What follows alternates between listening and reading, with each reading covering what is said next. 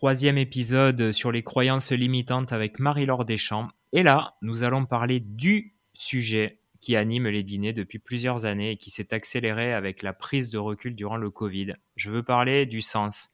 Le sens que nous donnons à notre existence et à notre carrière. C'est une vraie question existentielle. Salut Marie-Laure. Salut Jérémy, contente de te retrouver à nouveau. Alors on va entrer euh, dans le vif du sujet. Pourquoi la quête de sens est-elle devenue si présente depuis quelques années? Bah Là-dessus, moi j'ai une théorie qui m'appartient. Hein. Je ne dis pas qu'elle est partagée euh, qui se discute certainement, mais qui part d'un constat. Je pense que euh, les générations aujourd'hui hein, ont vu leurs parents bosser comme des dingues, accepter parfois, tu vois, du harcèlement pour garder un poste, un CDI, pour d'autres partir en burn-out, euh, ne pas avoir de vie de famille. Et quand tu vois ça, franchement, euh, quand tu es jeune, tu te dis, mais c'est ça la vie professionnelle? Ça envoie pas du rêve, tu vois. Donc je pense qu'il y a ce premier point euh, qui a amené à regarder le monde du travail autrement. Et puis, il y a aussi un facteur, on va dire, environnemental, sociétal. si tu regardes le monde d'une manière simple, bah, c'est que le monde, il va pas super bien, tu vois sur différents aspects. Et, de plus en plus de jeunes ont envie de s'engager, de trouver du sens, euh, de trouver leur place, de trouver un rôle, et pas seulement de se dire je vais bosser pour gagner de l'argent, mais pour me sentir utile et pour faire un truc qui me plaît. Jusqu'à preuve du contraire, on n'a qu'une vie, donc autant euh, euh, en faire quelque chose de chouette, tu vois. Et l'argent n'est pas spécialement la priorité aujourd'hui. Une personne dans mon entourage m'a récemment dit J'aimerais trouver du sens, mais je n'ai pas de passion. En fait, j'ai trouvé ça assez, euh, assez dur. Mmh. La question est simple. Est-ce qu'on doit avoir des passions pour trouver le sens de son action? Non. Non. Mais c'est vrai que ça, ça me touche ce que tu dis là parce que euh, euh, pas de passion, pas de rêve. En fait, il faut savoir que dans certains milieux, il y a des jeunes qui n'ont pas été autorisés à rêver dans leur enfance. D'autres n'ont pas eu la chance d'avoir une activité périscolaire. Donc la passion et le rêve, elle a ça n'a pas toujours eu, eu sa place et être découvert. Et pour autant, tu peux quand même trouver ta voie, même si tu n'as pas eu de passion, que tu n'as pas été le dieu du foot, euh, la reine du violon ou de la flûte, tu vois. Euh, moi, ce que je fais aujourd'hui n'a pas de lien avec une passion quelconque, par exemple, même si pourtant il y avait la musique. Donc voilà, c'est pas euh, un lien de cause à effet systématique et incontournable. Alors pour compléter ça, justement, l'autre jour, tu m'as dit quelque chose qui m'a marqué. Tu me dis, en fait, tu dois trouver ce qui te rend dingue autour de toi. Et là, c'est intéressant parce qu'on parle du côté un peu périphérique et pas forcément ce qu'on a en nous. Donc, est-ce que finalement, ça peut signifier que l'on peut trouver du sens dans un combat pour une cause, par exemple? Mmh. Ouais, et c'est souvent une question que je pose, hein, qui est au cœur de, de séances quand j'accompagne sur la reconversion professionnelle, notamment c'est de se dire c'est quoi, mais clairement, qu'est-ce qui te rend dingue autour de toi? Et pour certains, ça va être l'exclusion, l'illettrisme, euh, les femmes battues, pour d'autres, ça sera la surconsommation, la pollution. On pourrait faire une liste à l'après-vert, hein, tu vois. Et te dire, mais sur quoi, moi, je suis prêt à, à me battre quelque part. J'enfile ma cape, j'enfile mon masque et j'y vais parce que ça me rend dingue. Et là, après, tu vas croiser avec tes compétences, avec tes talents, et tu peux le, transposer, tu vois, je peux être comptable et travailler pour une association qui aide les femmes, les femmes battues. Je vais pas être spécialement celui qui milite parce que euh, on peut pas tous demain aller couper les cheveux des sans-abri comme le fait euh, la personne qu'on a vue dans, certains reportages. Mais euh, on peut être utile de manière indirecte si on n'est pas complètement engagé à 100%.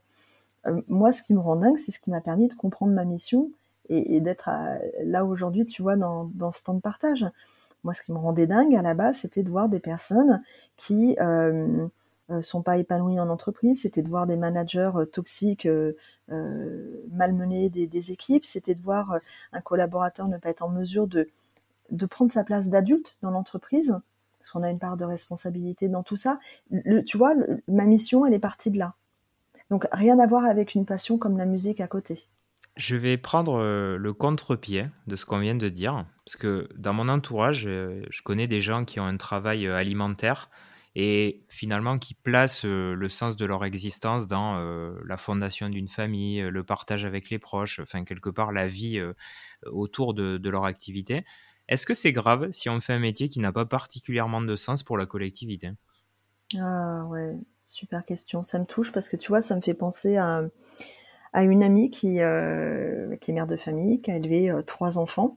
Et un jour, à un dîner, elle me dit Oh là là, quand je t'entends raconter tout ce que tu fais, franchement, moi à côté, j'ai l'impression, euh, tu vois, elle a pas fini sa phrase, mais en gros, d'être moins bien que toi. C'était clairement le. Hmm. Et j'ai regardé en disant Mais, mais, mais non, te compare pas à moi ni à personne d'autre. Parce que ce que tu as fait, toi, le temps que tu as donné à ta famille, à tes enfants, moi, j'ai pas donné autant au mien et qu'il n'y a pas de règles et qu'elle, elle était très très heureuse euh, comme ça. Mais juste, tu vois, avec un, petit regret, mais qui était de l'ordre de la comparaison. Et il y a trop d'injonctions dans la société de ce qu'il faut faire. On a plein de domaines de vie, il y en a huit, je vais pas tous les citer, mais la carrière, la famille, les amis, le sport, la spiritualité, etc. Et se faire croire qu'on peut être partout et les nourrir autant au même niveau, euh, c'est un leurre. Donc l'idée, c'est de d'écouter ses besoins et de se dire, mais moi, si j'ai envie d'être mère au foyer et que c'est OK pour moi, c'est OK. Il n'y a pas de règle. L'idée, c'est de donner de la qualité là où c'est important pour nous. Parce que si on donne de la qualité, on pourra être bien ailleurs. Si on fait par devoir, ben, ça donne pas des schémas euh, optimaux. L'essor euh, de cette quête de sens a conduit euh, à une préoccupation nouvelle de la part des entreprises, qu'on appelle la marque employeur de plus en plus d'entreprises expliquent euh, qu'elles doivent désormais convaincre les candidats de les rejoindre, alors qu'il y a quelques années, c'était euh, plutôt aux candidats uniquement de se vendre. Est-ce que les entreprises ont aussi euh, cette responsabilité de nous donner du sens? Ouais, clairement. puis il y a une attente très forte là-dessus, mais tu vois, j'irai même plus loin. Moi, je pense que la, notion de sens, elle, trouve sa source dès l'école. Regarde un enfant qui va dire Papa, pourquoi? Papa, pourquoi? Il a besoin de comprendre, il a besoin de sens. Quand on t'explique le théorème de Pythagore ou je ne sais quoi encore, j'ai dû garder des traumas à ce niveau-là, euh, moi, me demander d'apprendre quelque chose si je ne sais pas à quoi ça va me servir, ça ne me donne pas envie. Donc, le sens, on en a besoin dès le plus jeune âge. Pourquoi tu me demandes de faire ça? Pourquoi tu me demandes d'apprendre ça? Et après, dans l'entreprise, pourquoi je dois faire ça? C'est quoi mon rôle? C'est quoi le sens de l'histoire? C'est pour ça qu'aujourd'hui, il y a un moment, euh, accepter de faire euh, euh, quelque chose qui n'a pas de sens juste pour garder un CDI, eh ben ça marche plus. Ça ne marche plus. Donc il faut vraiment penser les choses autrement, sans, quoi, faut pas s'étonner de voir les, les, talents partir, parce que les personnes qui quittent une entreprise, c'est les personnes qui ont de l'estime de soi et de la confiance en soi pour se dire, bah moi je pars, tout simplement.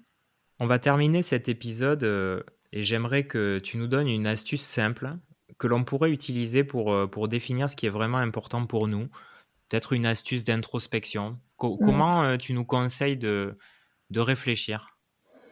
Alors là-dessus, c'est vraiment pour moi quelque chose de très simple, c'est de se poser la question suivante. C'est qu'est-ce qui dans ma vie, quand je le fais, quand je fais ça, je ne vois pas le temps passer et je me sens utile? Et, quand on répond à ça, généralement on a la réponse. Moi, quand j'accompagne quelqu'un, je peux démarrer une séance épuisée. Tu vois, hier soir, j'animais une conférence, euh, euh, j'avais eu un week-end qui était chargé, et une demi-heure avant, pour être hyper transparente, mais je me disais, mais j'ai même pas le jus, j'ai même pas l'envie. C'était prévu, je l'ai fait. Quand on a démarré la conférence, mais j'étais dans une énergie de dingue parce que j'étais dans le partage de ce que j'aime. Et avec mes clients, c'est la même chose. Ça peut arriver, euh, même à une coach, à un moment, de ne pas avoir envie, mais parce qu'elle est fatiguée. Mais quand je me retrouve face à la personne, je ne vois pas le temps passer et je me sens utile. Et quand la séance est finie, bah, j'avais beau être au bout de ma vie en démarrant, je ressors, j'ai une patate de dingue. Donc voilà. Qu'est-ce qui fait que quand je fais ça, je ne vois pas le temps passer et je me sens utile?